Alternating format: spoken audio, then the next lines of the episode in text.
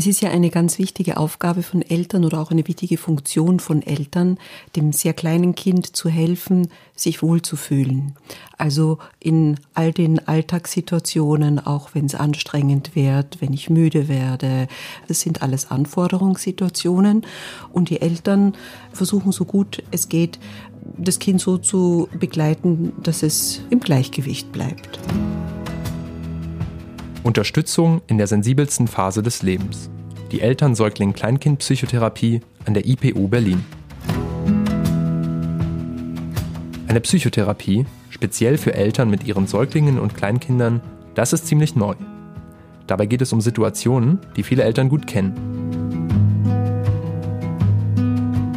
Wenn Kinder sehr leicht unter Stress geraten oder äh, von außen sehr viel auf das Kind einströmt, dann kann sich oft der Stress sehr leicht aufschaukeln, wenn es den Eltern nicht gelingt, selber ruhig zu bleiben oder wenn sie sich Sorgen machen, äh, sie schaffen das vielleicht in der Situation nicht oder das Kind sehr, sehr viel schreit und die Eltern sich sehr hilflos fühlen, dann ist es manchmal für Eltern sehr schwer, diese Funktion des, ja, ich beruhig dich jetzt, ich bin für dich da, ich helfe dir, äh, dass du dich wieder wohlfühlst und zur Ruhe kommst.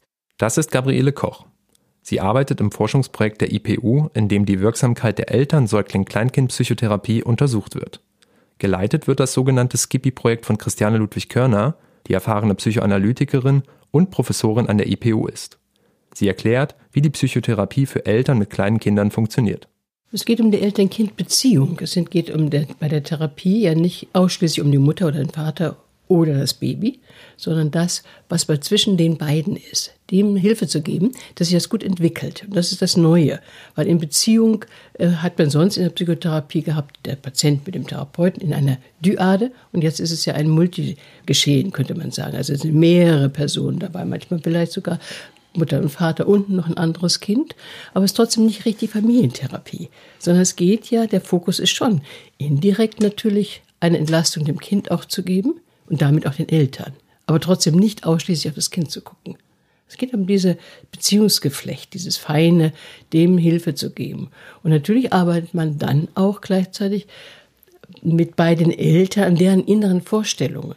Denn die sind ja alles Kinder gewesen und die tragen eben gerade diese frühen Engramme, das Embodiment, sagt man heute, alles ist Leib, im Leib eingeschrieben. Und das kommt dann wie Gespenster hoch. Das ist, es taucht wie ein Monster auf und schwebt darüber. Und das sieht man dann. Das sind Verzerrungen in der Projektion, wie man ein Kind wahrnimmt oder etwas nicht wahrnimmt oder nicht wagt anzuschauen, ein Kind, weil einem da die Augen an jemanden erinnern, der nicht gerade liebevoll war. Eltern zu sein und für ein eigenes Kind zu sorgen, das kann eine Herausforderung sein. Kinder brauchen vor allem Liebe, um gut versorgt zu sein. Doch intuitiv Liebe zu geben, ist in unserer Gesellschaft nicht immer selbstverständlich. Die Zeiten, als Kinder nicht viel zählten und vor allem nicht stören sollten, sind vorüber. Trotzdem stoßen heute viele Eltern zu Beginn des neuen Lebens auf Situationen, die ihnen Schwierigkeiten bereiten. Also ich denke schon, dass es nicht so einfach ist, intuitiv auf das Kind einzugehen oder auf das äh, Kind zu reagieren, weil die gesellschaftlichen Anforderungen an sich sehr hoch sind. Also die Zeit, in der man sich wirklich zurückziehen kann, in der man sich vielleicht besinnen kann, wenn das neue Leben als äh, Familie beginnt, die ist überlagert von vielen anderen Anforderungen. Und ich denke, das kann auch etwas mit der Intuition machen. Aus der Herausforderung eines Lebens mit kleinen Kindern kann eine Belastung werden.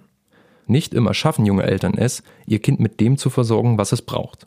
Das bekommen die Eltern zu spüren, indem das Kind schreit und nicht mehr aufhören kann, indem es nicht isst, wie die Eltern es wollen, oder nicht schläft, wann es soll. Kai von Klitzing kennt sich mit solchen Problemen aus. Er ist Kinder- und Jugendpsychiater und arbeitet als Professor am Universitätsklinikum Leipzig. Bei der letzten Fachtagung des IPU-Forschungsprojekts hat er beschrieben, wie eine psychoanalytische Haltung in der Psychotherapie von Eltern und ihren Kindern aussehen kann. Er erklärt, dass es bei der Unterstützung und Behandlung von Eltern, die Probleme mit ihren Kindern haben, nicht darum gehen kann, einfach nur das unerwünschte Verhalten des Kindes abzustellen. Und da sind wir dann auch gleich bei dem Symptom. Wann ist eigentlich etwas ein Symptom? Ein Symptom ist ja etwas, was eine, eine Störung anzeigt, etwas, ein Zeichen, was ein Ungleichgewicht anzeigt. ähm, und vor allen Dingen unerwünscht ist. Nicht? Aber für wen ist es unerwünscht? Wenn ein Kind nicht schläft, ist es erstmal für die Eltern unerwünscht. Ist ja ganz klar. Ich, äh, ich will als Eltern irgendwann mal auch zur Ruhe kommen und äh, dann ist es für mich unangenehm, wenn das Kind nicht schläft. Äh, aber wir wissen es noch nicht, wie es fürs Kind ist. Nicht? Und von daher haben wir da auch eine ethische Problematik, dass wir da äh, ausgehen einfach von erwünschten und unerwünschten Verhalten. Und da kommen wir dann auch gleichzeitig zu diesem Begriff der Extinktion. Das heißt ja Auslöschen eines Symptoms. Aber will ich eigentlich ein Symptom auslöschen oder will ich eine Krankheit behandeln? Was ein Kind zeigt, hat auch immer mit seinen Eltern zu tun. Diese Erkenntnis kann vielen Eltern bereits weiterhelfen. Ihr eigenes Verhalten und ihre eigenen Probleme in den Blick zu nehmen, bietet auch dem Kind die Möglichkeit, mehr Entspannung zu finden. Das weiß auch Nikolaus von Hofacker. Er ist Kinder- und Jugendlichen-Psychotherapeut und hat auf der Fachtagung über den Umgang mit Fütter- und Gedeihstörungen gesprochen. Am Beispiel von Kindern, die nicht essen wollen, beschreibt er, wie die Wechselwirkung zwischen Eltern und Kind abläuft. Wenn Kinder oder Säuglinge noch mal mehr nicht richtig essen, dann macht das erstmal einen wahnsinnigen Stress. Weil Essen ist überlebensnotwendig. Und das wissen die Eltern, das wissen die Kinder noch nicht, aber das wissen die Eltern, aber die Kinder spüren es aus der Reaktion, aus der emotionalen Stressreaktion der Eltern, wie wichtig Essen und Füttern ist. Und wenn wir mit Fütter, schweren Fütter- und auch Gedeihstörungen zu tun haben, dann haben wir es immer mit Systemen zu tun, die unter massivem Stress stehen.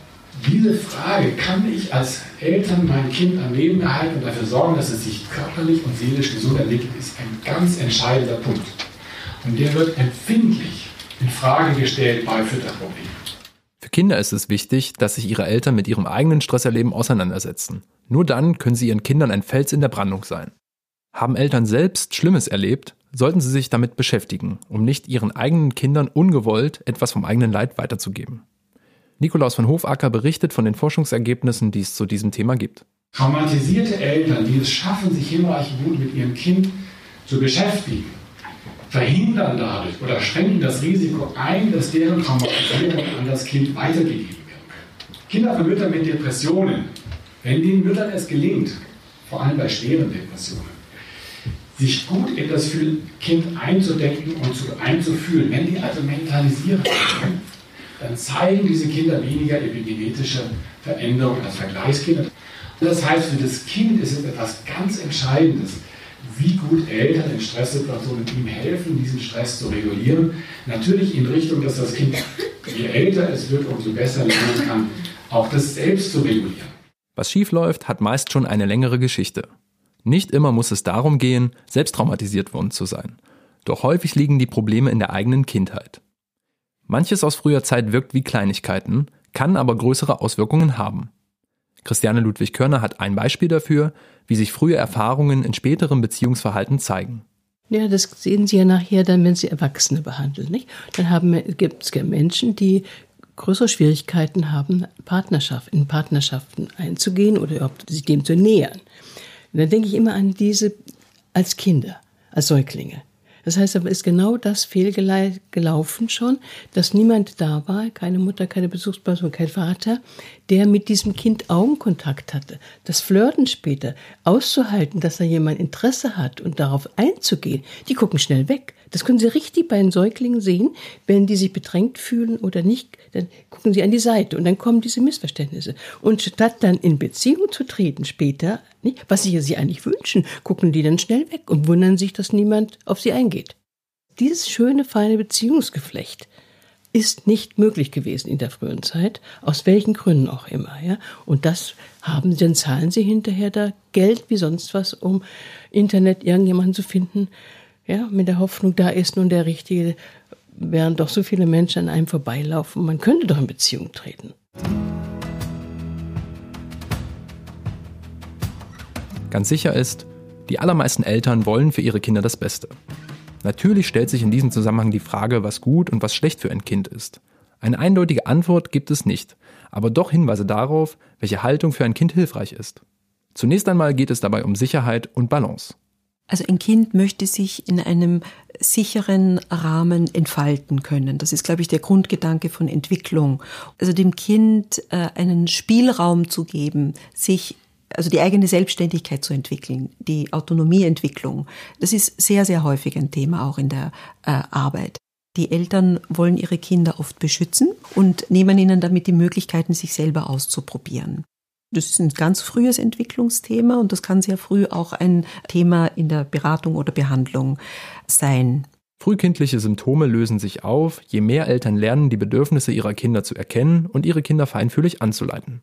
Die Grenzensetzung ist sozusagen so, dass die Eltern in sich selber nicht klare Grenzen haben. Entweder sind sie zu starr, das ist rigide, zwanghaft, da bestimmt die Mutter das oder der Vater das, weil Angst hat, dass die Kontrolle über das Kind eben verliert, dass das Kind ihm auf die Nase rumtanzt, ja.